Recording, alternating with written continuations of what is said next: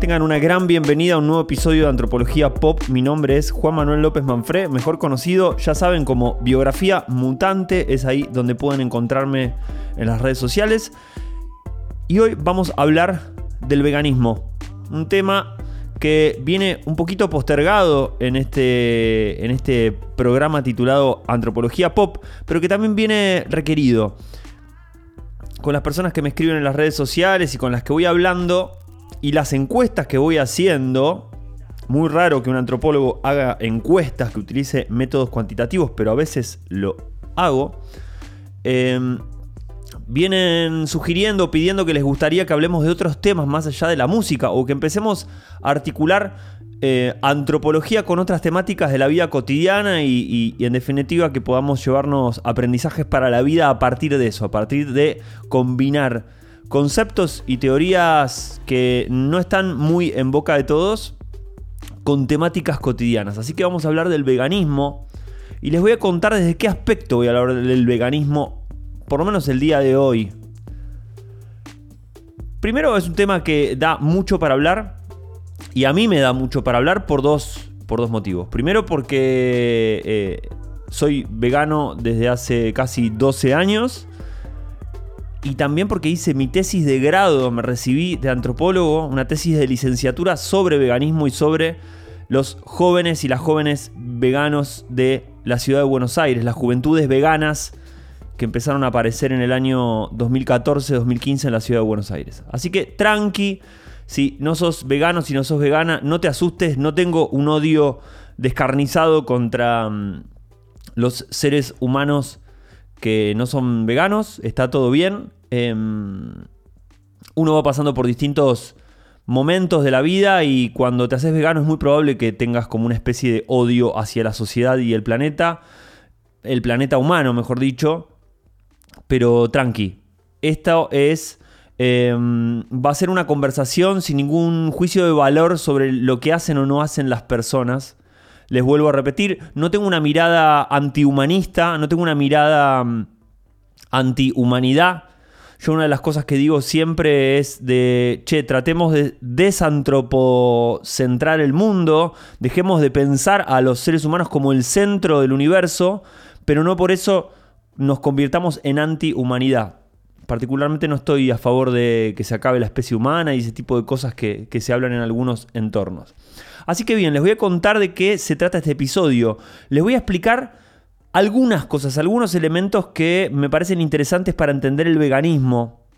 En el Vox Populi, digamos, en, la, conversación cotidiana, hoy en día se sabe lo que es más o menos ser un vegano o una vegana. Es alguien que no consume productos animales, sea alimentos, incluyendo eh, productos lácteos eh, y productos que vienen de los huevos, por ejemplo, y que también tiene una conducta em, de no comprar eh, por ejemplo, indumentaria hecha con lana, hecha con cuero, no financiar espectáculos que tengan animales, em, buscar una suerte de igualdad en el trato entre personas y animales no humanos. Esa es la versión más conocida. Y hoy les voy a compartir tres, más que definiciones, tres como lo que yo denominé tres elementos de lo que podría ser una genealogía del veganismo. Entender de dónde viene el veganismo. Hay un componente mucho de... y súper interesante de pensar de dónde vienen las cosas para, para comprenderlas hoy. Creo que una de las de los elementos que más genera horror en la sociedad o que sorprende o que genera da para burlas y da para, para cierto tipo de molestia, es, siempre es entender los fenómenos que parece que salieron de la nada, ¿no? Esta mirada antropocéntrica de creer que la fiesta empieza cuando nosotros llegamos. Entonces, de repente un día sale un artículo en un diario y dice el, veganismo es lo más grande que te puede pasar y la gente se indigna porque dice, ¿qué es esto que, que que no tiene nada que ver con mi estilo de vida, qué son estos dementes, como, ¿no? Como hace 10 años eran los fotologgers y todas las tendencias de juventudes que están teniendo cambios en su comportamiento, la gente se sorprende porque todos estamos en nuestra vida cotidiana mirando nuestros propios asuntos, nuestros propios problemas y cuando levantamos la mirada encontramos que hay un montón de gente diversa y diferente y tenemos que comprenderla. Con la indignación es como el bloqueo de la comprensión. Así que hoy les voy a traer, como les decía, vamos a hacer una genealogía. Vamos a pasar por tres momentos o tres puntos que me interesa comentar al menos hoy para entender de qué, de qué la va el veganismo. Así que bueno, antes de seguir, les recomiendo, les sugiero, les pido que me sigan en las redes sociales, si quieren seguir la conversación, si quieren que hablemos más de estos temas, eh, en Instagram como biografía mutante, en Twitter soy una biografía. Y también pueden unirse al canal de Telegram donde voy compartiendo algún, algún extra de esto que venimos hablando. Algún PDF, algún link, algún video de los cuales fui tomando como influencia, inspiración o me basé para, para, para pensar alguna idea. Así que, como les decía, vamos a hablar del veganismo y vamos a hablar desde tres puntos. Primero la definición concreta del veganismo y en qué contexto surge. Luego vamos a hablar de un libro que trata de pensar al veganismo de una perspectiva diferente, trata de pensar a los animales como parte de la clase trabajadora, ya vamos a ver de esto. Y finalmente, un autor con el cual me sirvió para entender algunas conexiones entre el veganismo y el pensamiento occidental cristiano. A mí, saben que lo que más me interesa es ver continuidades más que rupturas en el mundo. Creo que el mundo está más hecho creo que eh, tiene mucha buena fama la, ruptura, el rupturismo en el mundo, ¿no? la, idea de la revolución. Tiene, estéticamente tiene un valor que convence más, eh, que a la gente le parece como más, sí, la revolución, romper con lo establecido, pero el mundo también está hecho de muchísimas continuidades y creo que una mirada que trate de arrojar luz a las continuidades en el mundo, a las similitudes, nos va, nada, nos va a reconciliar mucho con, con, muchas cosas y nos va, nos va a dar mucho más conciencia para, hacer los cambios que hay que hacer, ¿no? Por eso la antropología como disciplina a mí lo que me enseñó es eh, a, ver similitudes, a, entenderse a sí misma la disciplina como una ciencia de las continuidades y las similitudes. ¿Qué es parecido acá? Con la gente de otra parte del mundo. ¿Qué prácticas tenemos hoy que las teníamos hace miles de años?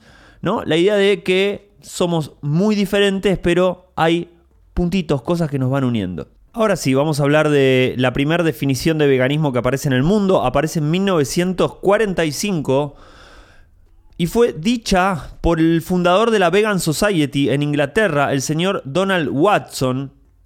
Y antes de seguir hablando les voy a decir cuál es la definición que nos da.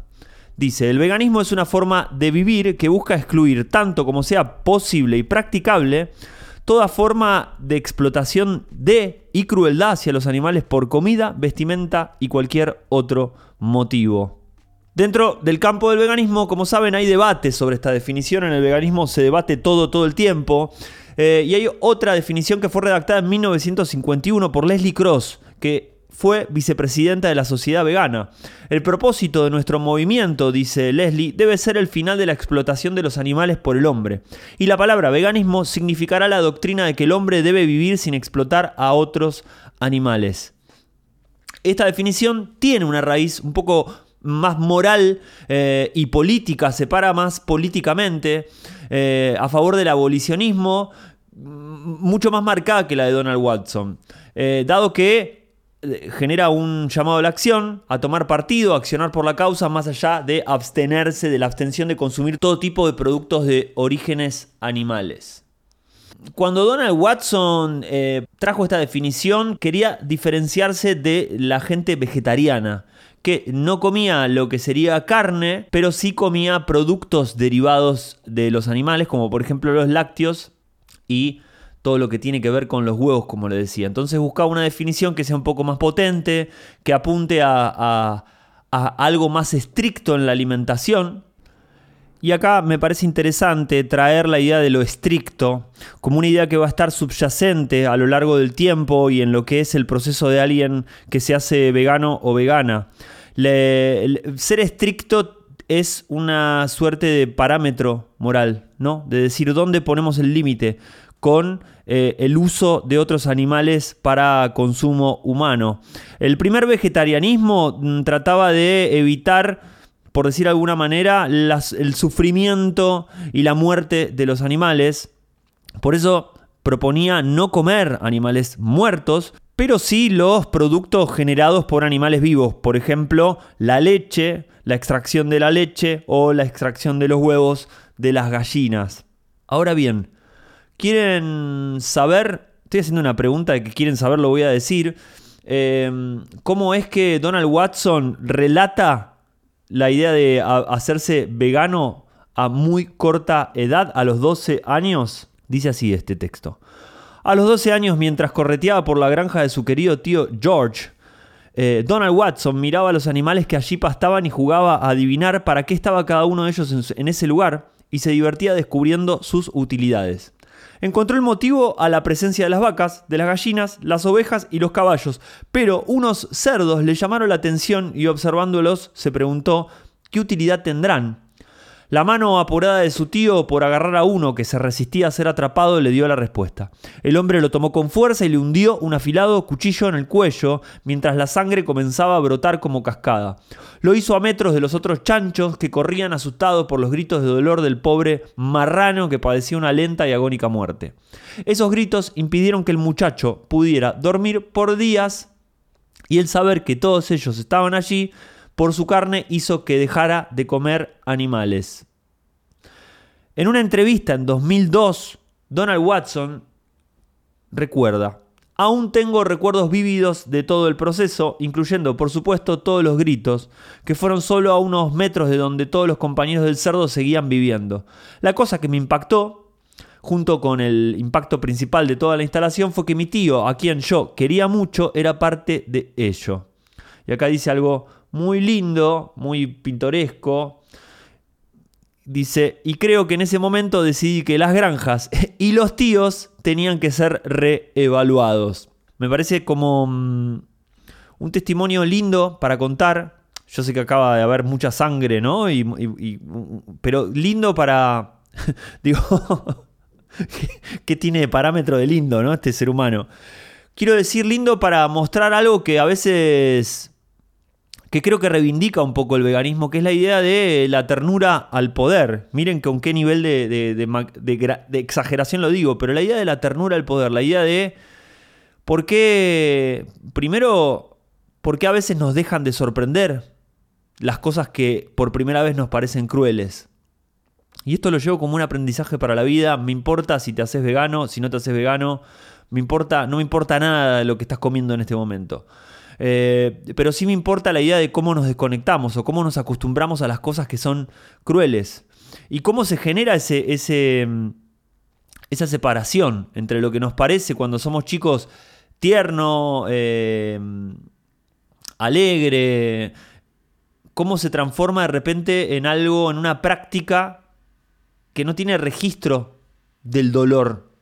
Y eso me interesa un montón. La idea de que hay prácticas, de que ah, mediante hábitos y ejercicios nosotros nos vamos separando del dolor de los demás, sean seres humanos o sean personas, ¿no? Un componente que tiene el veganismo y de lo que fui estudiando es que el veganismo también es una consecuencia de la vida en las ciudades.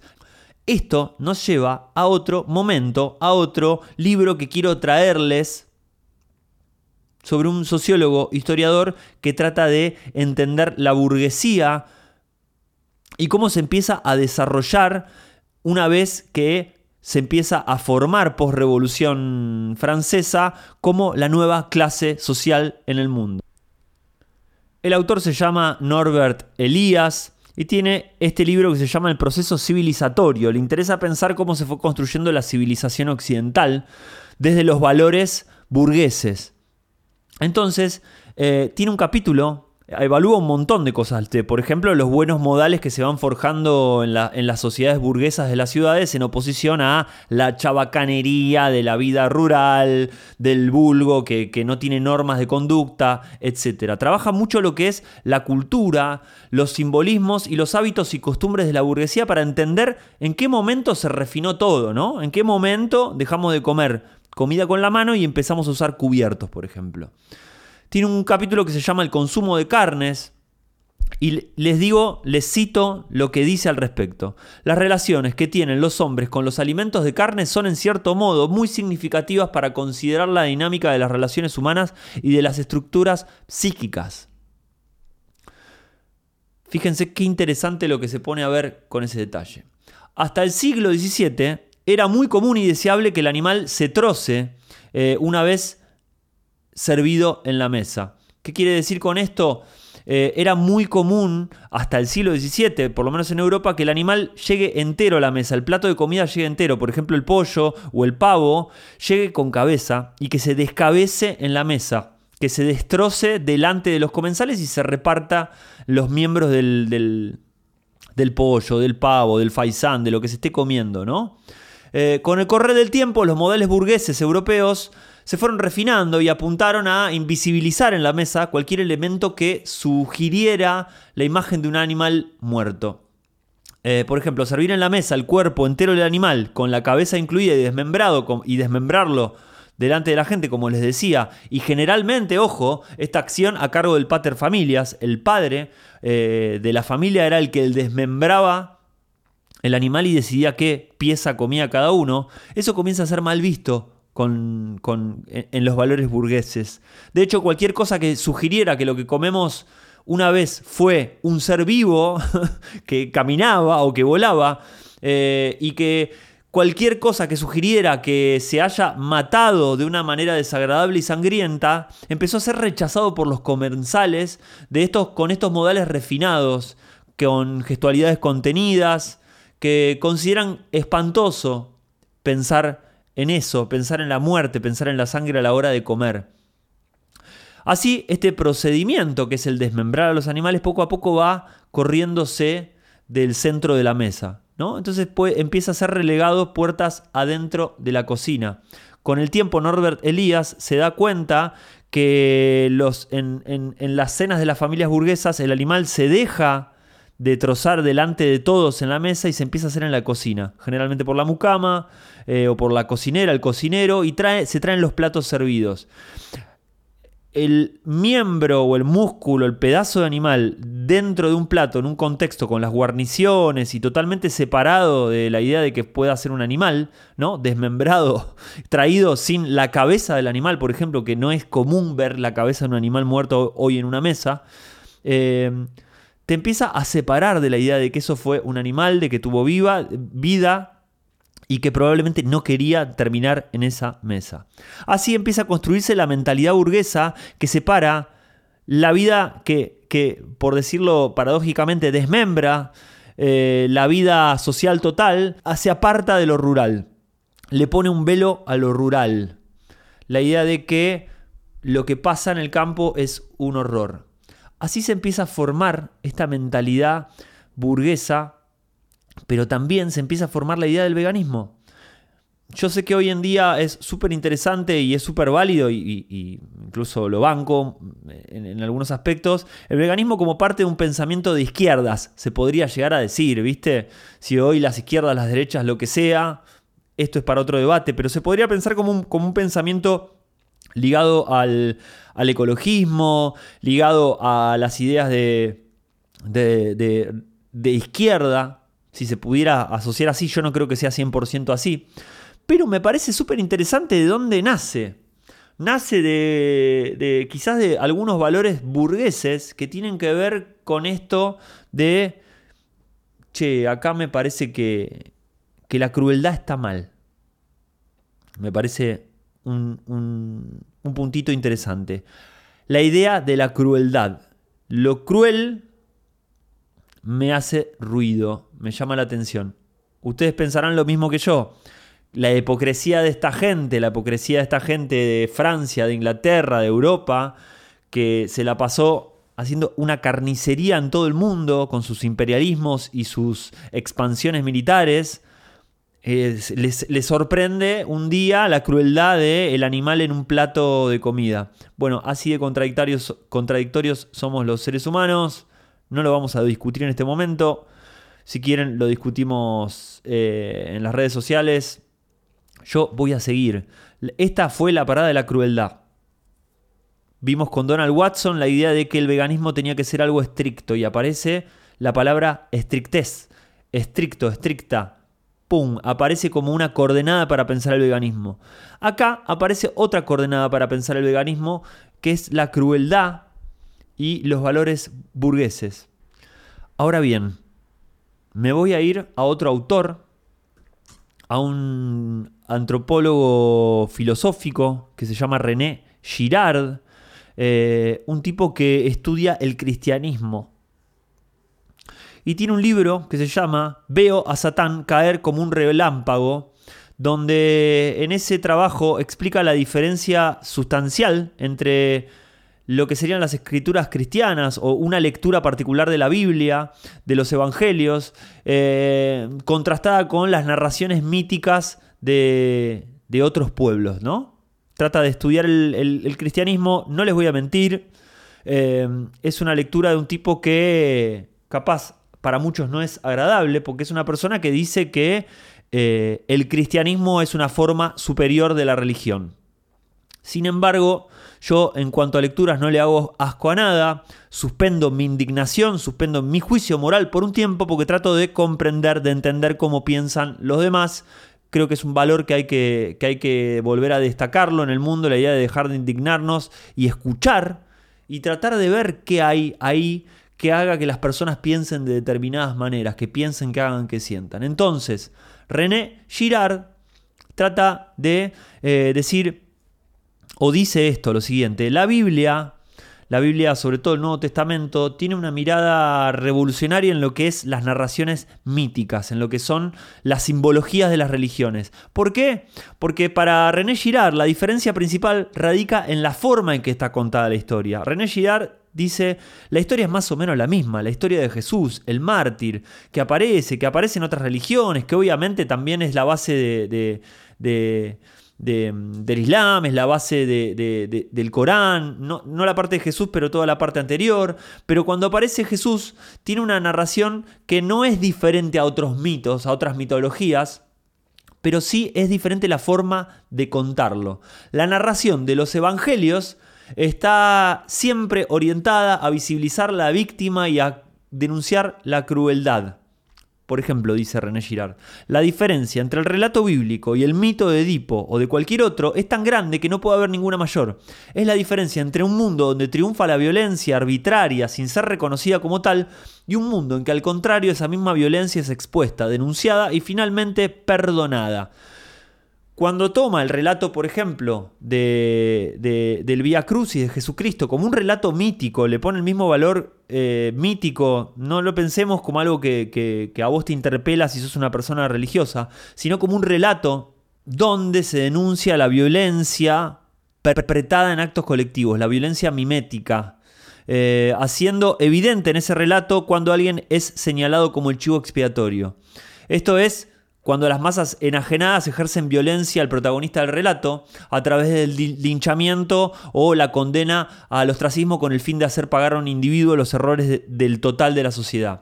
¿Qué pasaba ahí? Digo, la, figura del chivo expiatorio viene también de relatos, de otros relatos, y no es solamente mm, algo que se practicaba en, el judaísmo más ancestral, sino es una conducta que la antropología lo ve en muchos en muchas poblaciones la idea de una sociedad que acumula tensiones, que acumula desequilibrios, que acumula malos humores. Eh, entre los miembros de esa sociedad, un día mm, explota todo, se busca un culpable, un chivo expiatorio. Hoy en la vida moderna podríamos pensar en, en, destituir un presidente porque es el único culpable es el que representa toda la culpa de todos los errores colectivos de la sociedad. Y se busca linchar, ¿no? Eh, por ejemplo, que es muy común, que a veces es muy común lamentablemente en Argentina, el tema de los linchamientos, agarran a un ladrón o a alguien que estaba robando, lo agarran los vecinos y lo linchan, la idea de que el enojo contra la inseguridad, contra el malestar social, se puede como de alguna manera mitigar linchando a alguien. La idea del chivo expiatorio. Al chivo se le inculcan todas las culpas, se lo condena, se lo expulsa del, del, del vulgo de la sociedad la sociedad alivia tensiones y se resetea todo, por decirlo de una manera, ¿no? Lo que está diciendo René Girard es que a lo largo de, todas las sociedades, en sus mitos, en sus mitologías, en sus narraciones, se habilita la idea de, che, eh, cuando todo está muy tenso, cuando hay mucha tensión acumulada, cuando las cosas no están funcionando bien, echémosle la culpa a alguien, hagámoslo mierda, eh, y reseteemos. Ahora que no tenemos más enojos, seguimos con los mismos problemas de siempre, pero acumula, eh, pudiendo tolerarlos porque no estamos súper tensos. Lo que trae Girard es una idea súper interesante. El Via Crucis o los evangelios o las narraciones que, incluyen a Jesús en la Biblia tratan de mostrar eh, la crueldad y visibilizan a la víctima. En el Evangelio Jesús es un mártir, Jesús es la víctima, eh, la narración es qué injusto lo que está pasando, cuando en realidad lo que estaba pasando ahí era un mecanismo de equilibrio social normal.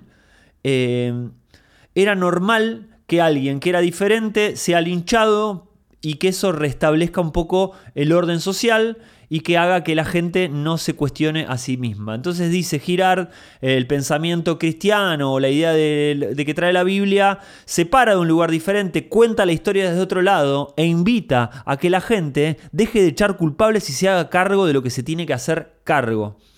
Es re loco porque parece que cuando vos vas a, a la iglesia o vas a misa, parece que no te están dando nunca ese mensaje, pero parece que podría em, estar ahí. A mí me parece un mensaje muy potente. ¿Y por qué es muy potente?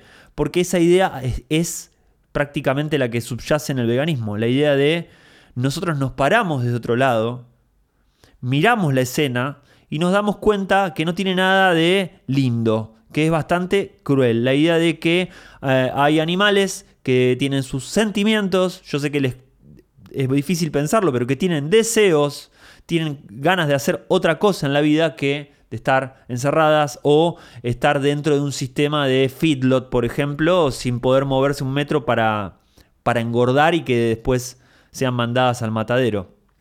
Por eso les traje el relato de Donald Watson hace un rato, donde él decía, yo estaba viendo que la granja de mi tío estaba buenísima y en un momento, ¡pum!, me paro desde otro lado y veo que mi tío es un, asqueroso que le está clavando un cuchillo a un cerdo porque sí. Porque ese niño no sabe que, eh, bueno, así se obtiene, por ejemplo, el bacon o el tocino.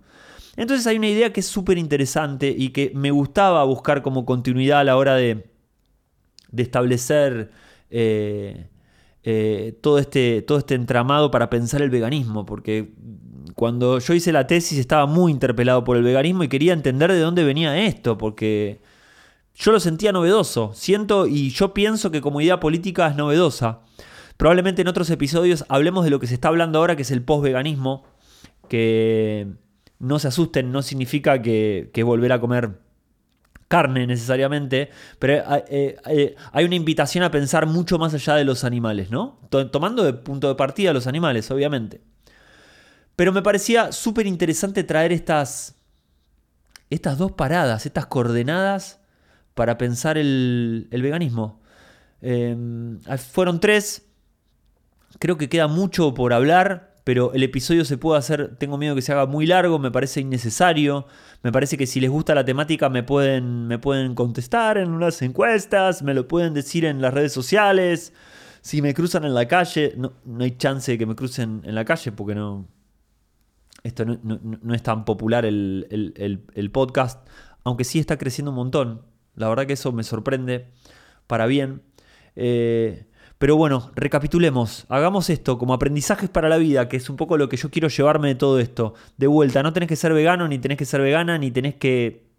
No tenés que enroscarte con esto. No te estoy diciendo esto para que, para que te pases a las filas de lo que está todo bien en el mundo y no sé, esto, este episodio no trata de tener valor moral ante nada, sino simplemente describir las cosas que a mí me interpelaron y que me llamaron la atención del veganismo y que está bueno compartirlas. Les decía, primero hay una idea que está a través de todo esto, es eh, basta de indignarse. Queremos cambiar el mundo, no lo podemos cambiar enojados ni indignados. Basta de indignarse. La indignación es la primera negación de la otredad. Del otro lado vemos que hay monstruos, que hay gente cruel. Bueno, escuchémosla. No digo que no hagamos nada, no digo que después no tomemos cartas en el asunto. Escuchémosla. No podemos vivir con nuestra mirada del mundo no nos vamos a convencer, no nos van a convencer de, esa otra mirada simplemente por escucharlos. Pero es interesante conocer cómo son las otras personas. Eh, la otra parada que hicimos con Donald Watson y la definición de veganismo tiene que ver con lo estricto. Eh, el veganismo se para como una posición más estricta al vegetarianismo. Y esto me, hace acordar el, meme de, del jardinero Willy de Los Simpsons, donde dice eh, malditos, que termina diciendo siempre algo como malditos veganos mataron el veganismo o malditos escoceses mataron a los escoceses, como esa idea de al final la culpa de que de los veganos son los veganos. No sé por qué giro Muchas veces pasa que, por ejemplo, la culpa del peronismo es el peronismo, la culpa de la izquierda es la izquierda, como ese, esa idea tautológica medio absurda de que hay que empezar a señalarse entre la gente que, se parece a vos para ver quién es más estricta que la otra, ¿no? A ver quién es más vegano, quién es más, más que el otro. Eh, es interesante porque la antropología lo estudia un montón. Eh, de hecho, eh, Malinowski, el padre fundador de la antropología, digamos, más moderna del siglo XX, que, empezó a hacer etnografía y trabajo de campo, eh, en uno de sus libros trata de estudiar cómo son las leyes en... se llaman crimen, crimen y costumbre en las Islas Trobriand. Trata de estudiar una población del Océano Pacífico y entender cómo son las reglas. Y llega a una conclusión muy interesante. Dice, las reglas eh, a veces tienen que ser flexibles para que no se rompan, ¿no? Eh, a veces pensamos las leyes, cuando alguien te dice la ley es la ley y no la está, no la está, no la está pensando, está siendo enajenado, está siendo un esclavo de una letra muerta. Porque aquello que está muerto solo puede ser rígido. Eh, y todo lo que es rígido se puede quebrar fácilmente. Una rama de un árbol seco se puede quebrar mucho más fácilmente que una rama verde. Entonces cualquier normativa, cualquier ley tiene que estar sujeta a interpretación, tiene que ser flexible, tiene que ser evaluada y tiene que actuar mucho el juicio propio para entender qué es lo que está bien y qué está mal y respetar la ley, pero con flexibilidad. ¿no? Cuando alguien te dice la ley es la ley, eh, yo solamente cumplo órdenes eh, estamos hablando de personas muy, muy lamentables y muy peligrosas. La gente que no es flexible es muy peligrosa. Otro aprendizaje que me llevo de este episodio. Y finalmente me llevo otro aprendizaje que, fue mi sorpresa cuando yo me puse a hacer la tesis. Que es la idea de, che, pero acá hay conexiones con, el pensamiento cristiano que, generalmente, visto desde el progresismo, desde las izquierdas, es un pensamiento que, es todo lo que está mal, ¿no? Y empecé a encontrar en la simbología del catolicismo, del cristianismo, un montón de ideas muy potentes, que obviamente no son patrimonio ni de ninguna religión, sino que podrían ser bien patrimonio de la humanidad si queremos que esto vaya para algún lado. La idea de, de visibilizar a las víctimas, de decir esto no es gracioso, esta persona la está pasando mal, este animal la está pasando mal, no hay nada de gracioso. Em, no hay nada de, divertido viendo un animal asfixiarse, un perro asfixiarse con el, collar del dueño que lo está haciendo que se mueva rápido porque no quiere que se quede parado el animal. No hay nada de tierno en asfixiar a un animal con, la correa. Em, visibilizar eso y decir esto es cruel. Eh, denunciar la crueldad, mostrarla. Por eso me pareció muy interesante en esta interpretación de René Girard la idea de que eh, el relato mítico de Jesús sea interpretado como un mensaje de, che, nos tenemos que hacer cargo. Acá lo importante no es Jesús, acá lo importante sos vos. No es lo que hizo este tipo, es lo que le están haciendo y lo que vos estás permitiendo que le hagan a los demás para vos no hacerte cargo de lo que te tenés que hacer cargo. Con lo cual,